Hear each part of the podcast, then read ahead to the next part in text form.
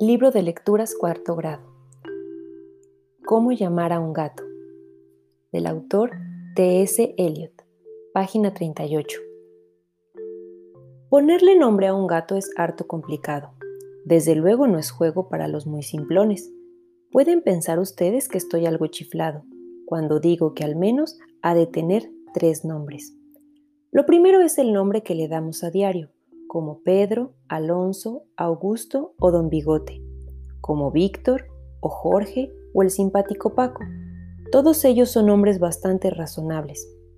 Los hay más bonitos y que suenan mejor para las damas y los caballeros, como Admetus, Electra, Demeter o Platón, pero todos son nombres demasiado discretos. Y un gato ha de tener uno más especial, que sea peculiar algo más digno.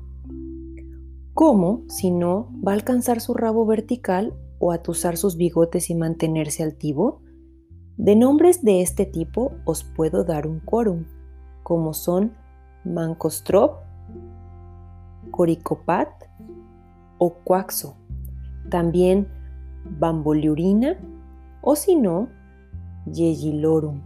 Son nombres que jamás compartirán dos gatos.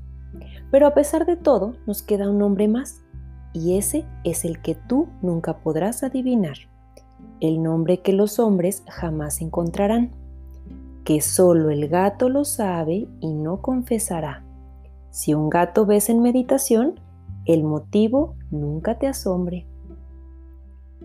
Listo, hasta la próxima lectura.